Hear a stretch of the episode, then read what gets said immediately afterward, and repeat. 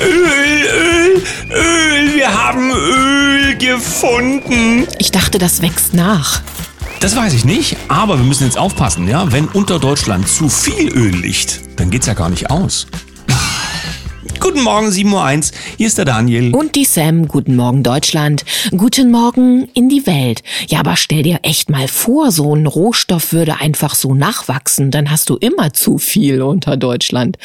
Wahnsinn, ja, oder? Dazu gibt es ja Menschen, die darüber berichten. Ob das stimmt, weiß ja keiner so genau. Natürlich nicht. Aber die Hessenschau hat gebracht, ja, dass Erdölvorkommen in Südhessen äh, Hessen gefunden wurden und das übertrifft alle Erwartungen.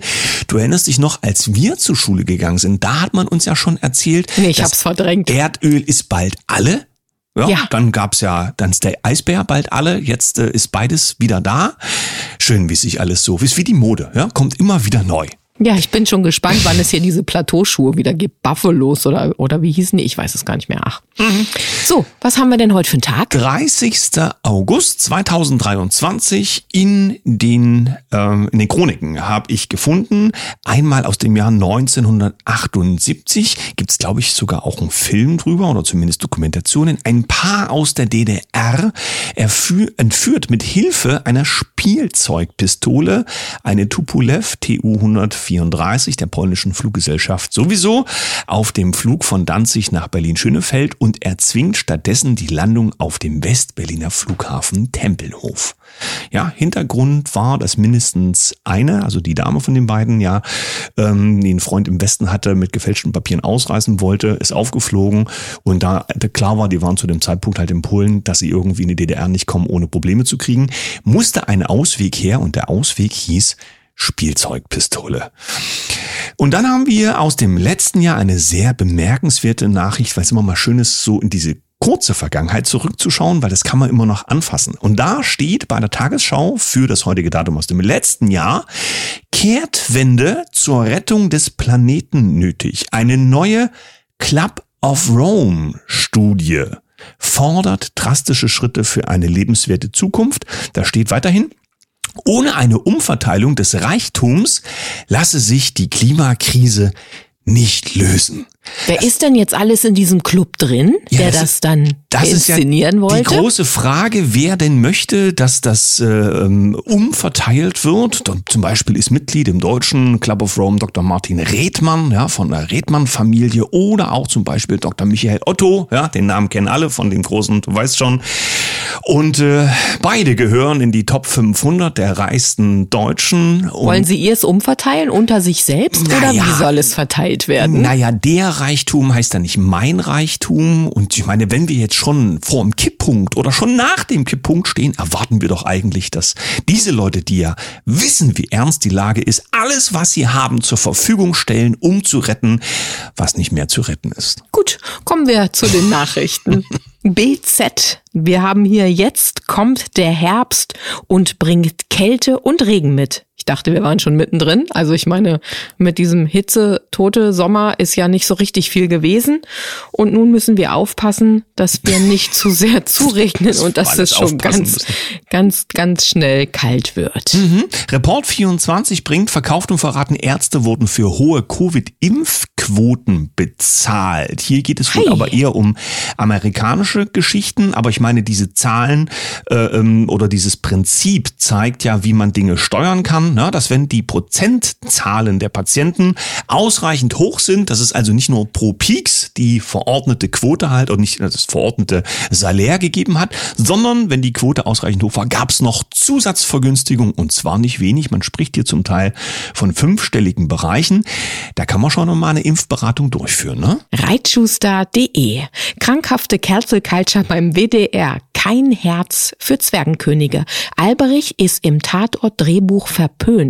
Weil kleinwüchsige Menschen sich diskriminiert fühlen könnten, ist der Spitzname der Rechtsmedizinerin Silke Haller im Tatort künftig tabu. Die 1,32 große oder auch eben kleine Darstellerin findet die Witze nach wie vor sehr lustig. Ja, geschrieben oder gesagt darf es jetzt trotzdem nicht mehr, weil andere ja darüber bestimmen, wie sie sich fühlen soll. Dann gibt es einen Vorgang mit Vorgeschichte. Das war im Juli dieses Jahres Beleidigung als Södolf Bundestag hebt Immunität von AfD-Landeschef auf. Das ist ja gar nicht so lange her. Und was Södolf bedeutet, können sich ganz viele Leute zusammenreimen. Aber genau jener, der damit angesprochen werden sollte, der hat jetzt, so schreibt es News, mit Hitlerstimme den Aiwanger imitiert. Es gibt ja da gerade so ein paar Verwerfungen in Bayern und der Aiwanger ähm, entflutscht so ein bisschen dem Gatter, was man um die Demokratie herum gebaut hat, also um die Erlaubte. Und so gibt es also die Entgleisung, dass Söder, Söder mit bekannter Stimme, so wie man das halt kennt, ja, aus früheren Dokumentationen oder so, so gesprochen hat wie jemand aus den finsteren Zeiten des letzten und Jahrhunderts. Auf dem Foto hat er ja auch noch einen Arm gehoben in seiner braunen Kutte ja, Zusammenhänge, die wir nicht auseinanderbekommen können. Nur so mal gedacht, es kommt eben nicht nur darauf an, was gesagt oder getan wird, sondern eben nach wie vor auch wer. Und das macht ja diesen Rechtsstaat hier so ganz besonders. Tichys Einblick. Cum-Ex-Jäger behauptet, Scholz hat gelogen. Ex Ex-Parlamentarier Fabio De Masi glaubt, den Beweis gefunden zu haben, dass Olaf Scholz in der Frage seiner Kontakte zur Warburg Bank gelogen hat.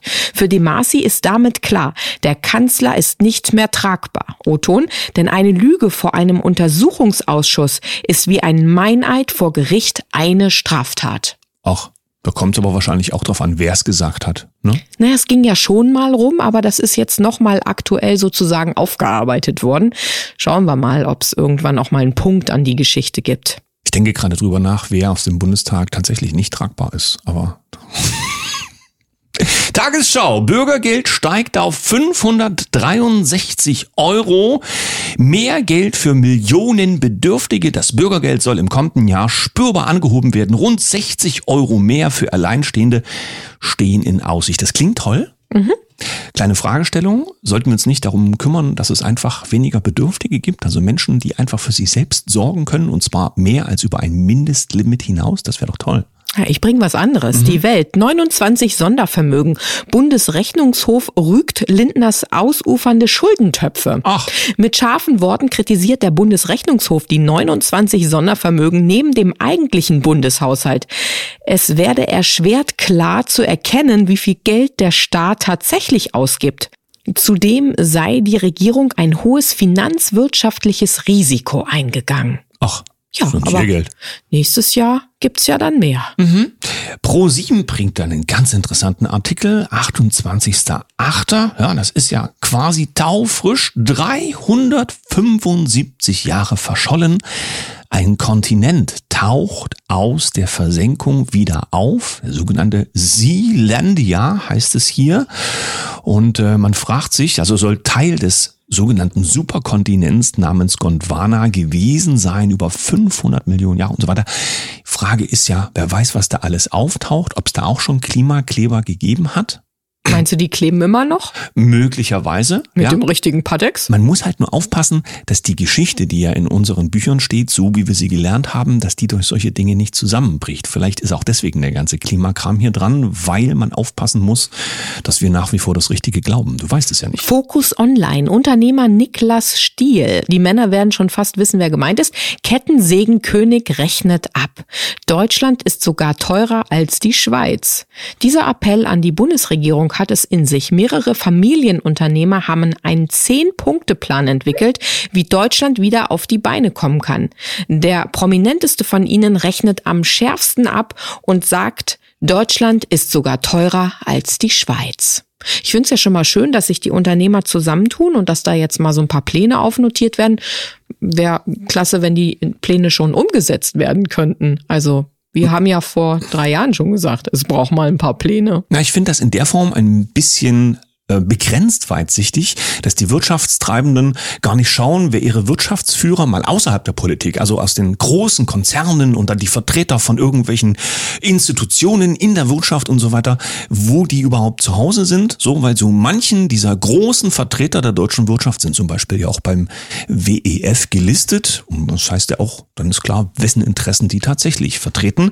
Einen haben wir noch, weil solche Sachen eben auch wichtig sind, wenn einmal mit Schlamm geworfen wurde in der Presse Presse, dann verkauft sich dafür natürlich die Zeitung gut. Aber wenn es dann doch nicht so war, dann ist es meist sehr still. Hier geht die Nachricht trotzdem rum.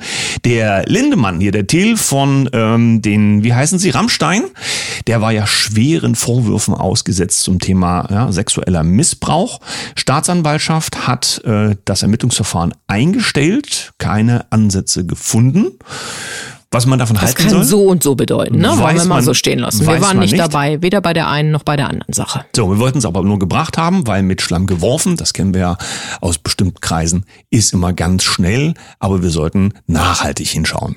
Jetzt kommen wir zum zweiten Teil der Sendung Altes Wissen neu gedacht. Unseren heutigen Gast, den hatten wir schon mal in der Sendung in der letzten Woche, aber ihr habt sie euch noch einmal gewünscht. Und hier ist sie, unsere Numerologin Edith Stella. Guten Morgen, ihr Lieben, und herzlichen Dank, dass ich wieder dabei sein darf. Ja, guten Morgen auch von mir. Wir haben ja Wünsche in den Kommentarspalten bei Telegram gefunden, dass du unbedingt nochmal zu uns kommen sollst.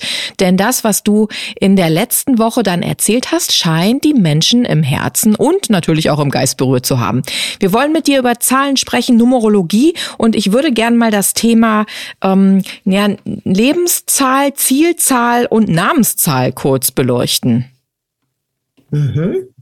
Äh, fangen wir an mit der Lebenszahl. Das kennen die viele Menschen. Das ist die Quersumme vom Geburtsdatum. Und die Lebenszahl ergibt meistens eine zweistellige Zahl und dann reduziert eine einstellige.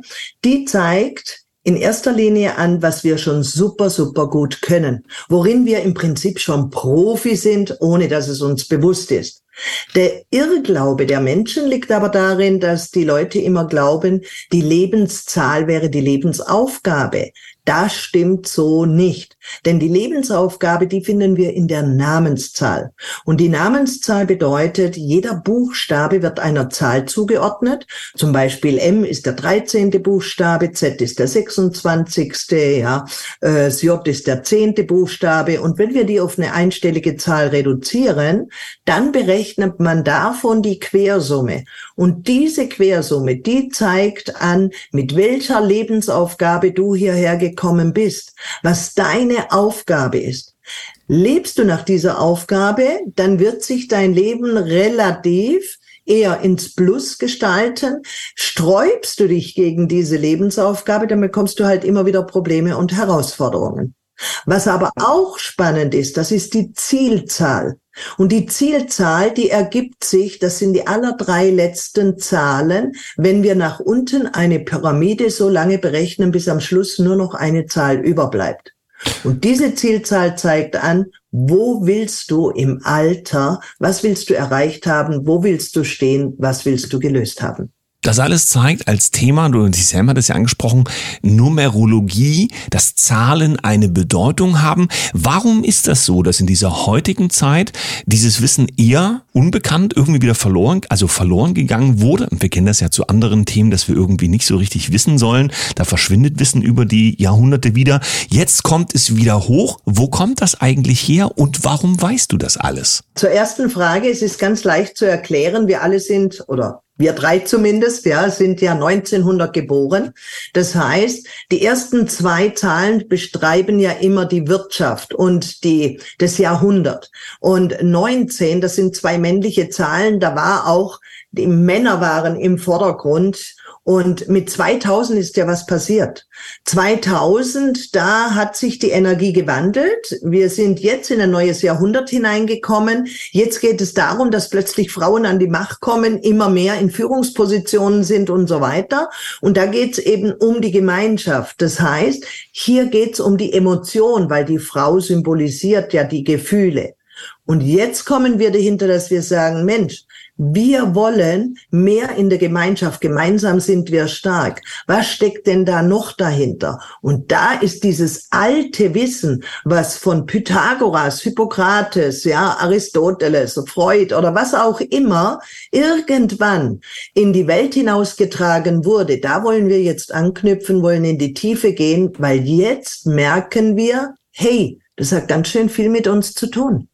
Warum sind die Leute so sehr daran interessiert? Und, äh, Und ich darf einmal verraten, wir haben eine Mini-Podcast-Serie, die demnächst von uns beiden startet. Die Leute interessieren sich zum Beispiel ja für den Begriff der Lebenszahl. Irgendwie steckt da so ein, so ein Geheimnis, geheimes Wissen drin, wo man sagt, ah, das, ich möchte gerne wissen, was hier los ist und warum das alles so ist. Edith Stella kommt aus dem Nebel. Wie empfindest du das selbst? Wie greifen die Leute auf dich zu? Wie treten die an dich ran? Also 98 Prozent der Menschen kommen auf Empfehlung. Und äh, wenn Sie auf mich zukommen, dann wollen Sie eine Persönlichkeitsanalyse haben. Äh, häufig geht es auch gerade im Unternehmensbereich äh, weniger um den Unternehmer, sondern eher mal um seine Frau, weil die Frauen sind in Wirklichkeit die Entscheider.